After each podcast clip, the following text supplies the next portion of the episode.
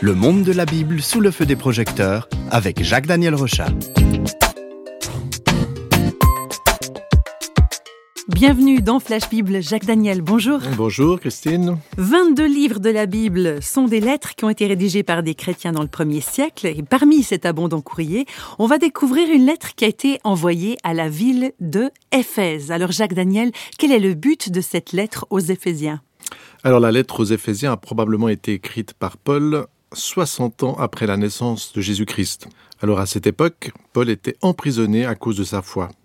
Avec cette lettre, il semble bien que Paul n'ait pas seulement communiqué à la ville d'Éphèse, mais que c'était en fait une lettre qui s'adressait à toute une région. Plusieurs églises auraient donc reçu ce message. Donc euh, le genre de courrier qu'on envoie euh, à large échelle, on pourrait dire que c'est une version antique de la pub qui inonde nos boîtes aux lettres, quelles qu'elles soient. Alors qu'est-ce qu'elle dit cette lettre, Jacques Daniel? Alors après les salutations d'usage, Paul va entraîner ses lecteurs dans une vision grandiose le salut offert en Jésus-Christ a été depuis toujours écrit dans le cœur de Dieu. C'est impressionnant, écoutons-le. Voilà ce qu'il écrit. Béni soit le Dieu et Père de notre Seigneur Jésus-Christ, qui nous a bénis de toute bénédiction spirituelle dans les lieux célestes en Christ. En lui, Dieu nous a élus avant la fondation du monde pour que nous soyons saints. Il nous a prédestinés dans son amour à être ses enfants d'adoption par Jésus-Christ selon le bon plaisir de sa volonté. En lui, nous avons le pardon des péchés selon la richesse de sa grâce. En lui, nous sommes aussi devenus héritiers. Alors ce qui est très impressionnant, c'est que Paul, à ce moment-là, il est emprisonné. Donc il est entouré de murs, de barreaux, et pourtant, il est plein d'espérance et il crie sa joie parce qu'il comprend ce que Dieu a fait pour les hommes. Il prend conscience, disons, il le sait, mais il affirme, il proclame que le Christ permet aux hommes d'être adoptés par Dieu, de devenir ses enfants, et non seulement ses enfants, mais ceux qui vont recevoir son héritage. Et le signe de cette adoption, c'est pas quelque chose d'abstrait, c'est pas une théorie, mais c'est la venue du Saint-Esprit dans les vies.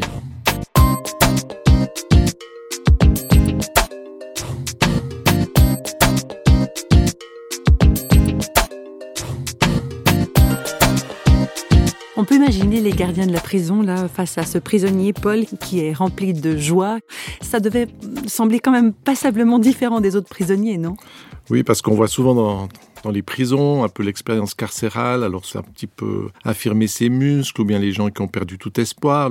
donc et Paul est effectivement euh, différent. Pourquoi il est différent? Parce qu'on peut se rappeler son expérience qu'il a vécue lorsqu'il a eu une révélation de Jésus-Christ le Christ ressuscité lui est apparu. Et lors de cet événement, Paul est illuminé par une lumière intense et on le voit dans le livre des actes qu'il va même perdre la vue. Donc il va perdre sa vue biologique, physique, et c'est un chrétien qui va devoir prier pour lui pour qu'il soit rempli de l'Esprit de Dieu. Et à ce moment-là, le texte des actes nous dit qu'il y a comme des écailles qui vont tomber de ses yeux. Et c'est une bonne image, ces écailles, parce que pour Paul, cette expérience va lui permettre de retrouver la vue, bien sûr, cette vue biologique, mais beaucoup plus que cela, le Saint-Esprit va lui permettre de voir la dimension éternelle et divine. Et dans sa lettre, il va prier pour que nous aussi, nous recevions cette vision nouvelle. On peut l'écouter. Que le Dieu de notre Seigneur Jésus-Christ vous donne un esprit de sagesse et de révélation dans sa connaissance, qu'il illumine les yeux de votre cœur. Alors Paul prie pour que Dieu illumine les yeux du cœur. Mais comment est-ce qu'on voit avec son cœur, euh, Jacques Daniel? Alors oui, effectivement, hein, comment est-ce que ça peut se passer? Alors, il est bon de savoir que dans la Bible, le cœur, ça n'est pas la, la, pompe du système sanguin qui continuellement alimente tous nos organes, mais dans la Bible, le cœur, ça fait référence à la partie centrale et spirituelle qui a la capacité de s'ouvrir à Dieu. Chaque homme, et c'est la différence avec les animaux, chaque homme a un cœur, c'est-à-dire qu'il a cette capacité de pouvoir euh, être en contact avec la dimension spirituelle. L'homme est religieux parce qu'il a un cœur. On voit très bien que les animaux n'ont pas cette dimension. Mon chien, par exemple, je le vois pas à genoux. Oui, il va me supplier pour que je lui donne quelque chose, mais il n'a pas cette dimension spirituelle. Alors, ce cœur, c'est l'endroit aussi où va se situer la foi. Malheureusement, beaucoup d'hommes et de femmes ont le cœur fermé ils sont dans la nuit. C'est un petit peu comme s'ils avaient fermé cette porte intérieure qui peut s'ouvrir vers Dieu, ou en tout cas vers la dimension spirituelle. Alors pour que les cœurs s'illuminent, comme le, le, va l'espérer Paul, eh bien il faut d'abord que cette porte du cœur puisse s'ouvrir sur le Christ. Et pour Paul, ce miracle intérieur est l'événement le plus important de sa vie. Et il va parler de, de ce cadeau inouï qu'il a vécu lorsque Dieu s'est révélé à lui. On peut l'écouter dans le chapitre 2. Nous qui étions morts par nos offenses, Dieu nous a rendus vivants avec Christ. Il nous a ressuscités ensemble et nous a fait asseoir ensemble dans les lieux célestes, en Jésus-Christ. C'est par la grâce que vous êtes sauvés, par le moyen de la foi. Et cela ne vient pas de vous, c'est le don de Dieu. Un prisonnier qui s'évade en quelque sorte loin de sa cellule, on peut l'imaginer, hein, puisque Paul se dit assis avec le Christ dans les lieux célestes. C'est intéressant de voir cette image-là. Hein tout à fait, surtout pour ce prisonnier certainement assis euh, sur un vieux bloc de pierre où on ne sait pas quoi, disons, avec tous les gens qui pourraient se lamenter, le bruit des chaînes et tout, et lui assis avec Christ dans les lieux célestes. Et tout cela gratuitement, ça n'est pas le fruit d'une espèce de culte spécial, de devoir religieux, pas du tout. Il l'a dit, c'est par la grâce, c'est quelque chose qui a été donné gratuitement par Dieu, qui est offert à toutes les personnes. Donc euh, Paul va le dire, le Christ, eh bien, c'est celui qui vient illuminer notre vie, mais c'est aussi celui qui va nous donner cette position, en quelque sorte royale, aux côtés de Dieu, c'est absolument inouï. Et dans le chapitre 3, Paul va inviter les croyants à ne pas perdre courage, mais au contraire à être réconfortés et remplis par l'Esprit de Dieu. Voilà ce qu'il écrit, que le Christ habite dans vos cœurs par la foi, afin qu'étant enraciné et fondé dans l'amour, vous puissiez comprendre quelle est la largeur, la longueur, la profondeur et la hauteur, et connaître l'amour de Christ qui surpasse toute connaissance, en sorte que vous soyez remplis jusqu'à toute la plénitude de Dieu. On voit une dimension de largeur, longueur, profondeur, hauteur. C'est comme si la dimension divine elle est encore plus grande que celle de notre monde matériel? Oui, alors c'est toujours moi ce que je trouve impressionnant avec la Bible, c'est cette invitation à percevoir, à entrer dans une dimension qui dépasse largement notre vie biologique, qui dépasse largement notre réalité. Parfois aujourd'hui on peut regarder de, vieux films, et quand on regarde ces anciens films, en tout cas pour ma part, je suis impressionné de voir euh, des jeunes acteurs qui sont pleins de fougue, etc., euh, qui étaient à l'époque comme cela, mais qui aujourd'hui euh, sont soit très très vieux, soit même, pour beaucoup, euh, sont décédés. Et on peut se demander, mais qu'est-ce qui reste de cette force vive, en fait On a l'impression que la vie, c'est un petit peu comme une vague, elle se lève, et puis finalement, au bout d'un moment, elle retombe, et tout disparaît, parce que, en fait, c'est un petit peu la malédiction de, de ce monde. Eh bien, la vie biologique passe, tout finit dans la poussière. Mais Paul, qui est pourtant dans, cet environnement, dans le nôtre, qui est comme nous, qui est aussi un homme fait de chair, eh bien, il a compris que les richesses données par Dieu sont solides et éternelles. Et dans le chapitre 4, il invite les croyants à faire rayonner cette lumière qui vient de la foi. Il dit Je vous exhorte donc, moi, le prisonnier dont le Seigneur, à marcher d'une manière digne de la vocation qui vous a été adressée, en toute humilité et douceur, avec patience, vous supportant les uns les autres avec amour, vous efforçant de conserver l'unité de l'esprit par le lien de la paix. Oui, on voit bien un petit peu le cheminement finalement de cette lettre. D'abord, on a vu d'abord ses yeux qui doivent s'ouvrir sur cette révélation. Ensuite, quel est le cadeau extraordinaire que Dieu fait aux hommes et, et cette oui, c'est ce, don, cette richesse qui est donnée à l'homme. Mais finalement, qu'est-ce qu'on va faire de tout cela? Et les bontés de Dieu sont un petit peu comme un réservoir d'eau pure. Eh bien, Paul va le montrer, le moyen de distribuer cette eau, c'est la communauté des chrétiens.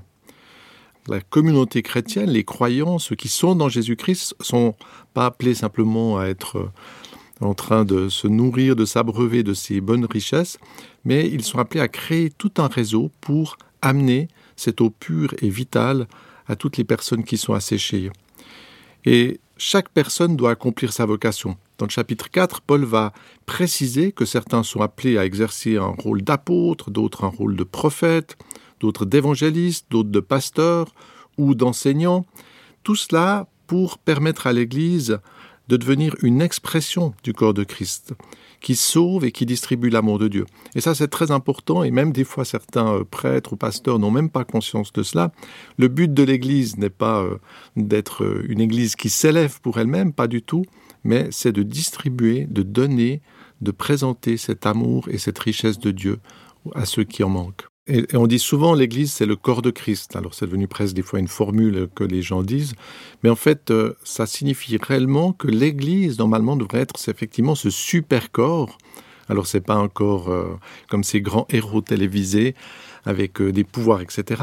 Mais c'est tout un réseau, c'est-à-dire c'est la présence de Christ dans le monde qui permet de l'aimer. Et c'est vraiment ce désir de Dieu mais attention, c'est un projet qui est exigeant parce qu'on ne peut pas faire passer de l'eau pure dans des tubes qui sont sales. Par exemple, dans l'Empire romain, il y a eu énormément de problèmes de santé. Euh, les gens mouraient ou avaient de graves problèmes psychologiques simplement parce que les tubes étaient faits avec du plomb. Alors les gens prenaient de l'eau, ils pensaient que c'était de l'eau qui était bonne, mais en fait, c'était, il y avait du plomb qui les empoisonnait. Alors c'est un des dangers aussi pour l'Église. Et Paul invite ses lecteurs à ne pas être grossier ou menteur, à ne pas voler, mais plutôt à travailler de leurs mains. Dans le chapitre 5, il parle du couple et démontre que la vraie foi consiste à quoi? Eh bien, à aimer et à respecter son conjoint, à bien élever ses enfants, à honorer ses parents, à pardonner et accepter même certaines injustices. Et cela, ça n'est pas facile, et Paul rappelle que ce combat contre le mal ne saurait se faire sans avoir un bon équipement. Et le voilà, cet équipement.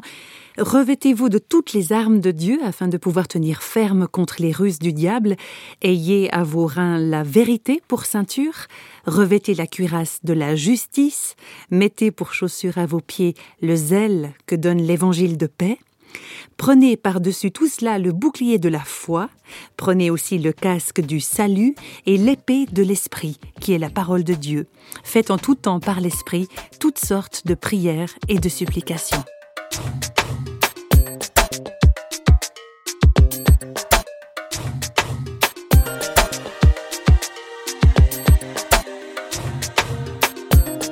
C'était un rapide flash sur la lettre aux Éphésiens, un flash qui nous a permis d'entendre des révélations pleines d'espérance, les révélations d'un prisonnier. Alors on va remettre cette lettre dans son enveloppe. Jacques Daniel, qu'est-ce qu'on va dire avant de la refermer, cette enveloppe? Alors c'est vrai que chacun de nous doit faire face aux difficultés, aux craintes, aux soucis, aux épreuves. Et puis nous sommes tous aussi euh, tentés, il faut l'avouer, euh, par des ambitions, la convoitise, et puis aussi bien sûr un peu les mensonges, les méchancetés, de glisser dans la haine.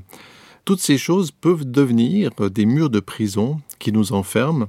Alors on a vu que Paul était un prisonnier, mais on peut devenir nous aussi totalement emprisonnés dans toutes ces choses dures et qui nous enferment. Alors cette lettre de Paul est une précieuse réponse car elle nous permet de traverser ces murs et de voir déjà autre chose et surtout d'entrer dans la dimension de la foi.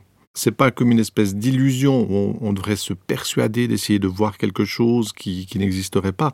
C'est exactement l'inverse. Ces choses existent, elles sont là, et cette grande révélation, c'est que Dieu m'aime et m'invite à être éclairé de sa présence. Cette vie avec le Christ peut réellement me rassasier, me renouveler et même changer mon intelligence, c'est-à-dire éclairer mon intelligence pour que je sois à même d'avoir une vie qui réussisse et qui apporte de bonnes choses.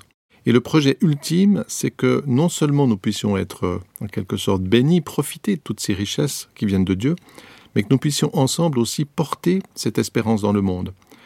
Et pour cela, on peut encore écouter ces dernières, une toute dernière parole de cette lettre de Paul. Devenez donc les imitateurs de Dieu comme des enfants bien-aimés et marchez dans l'amour à l'exemple de Christ qui nous a aimés et qui s'est livré lui-même à Dieu pour nous comme une offrande et un sacrifice de bonne odeur.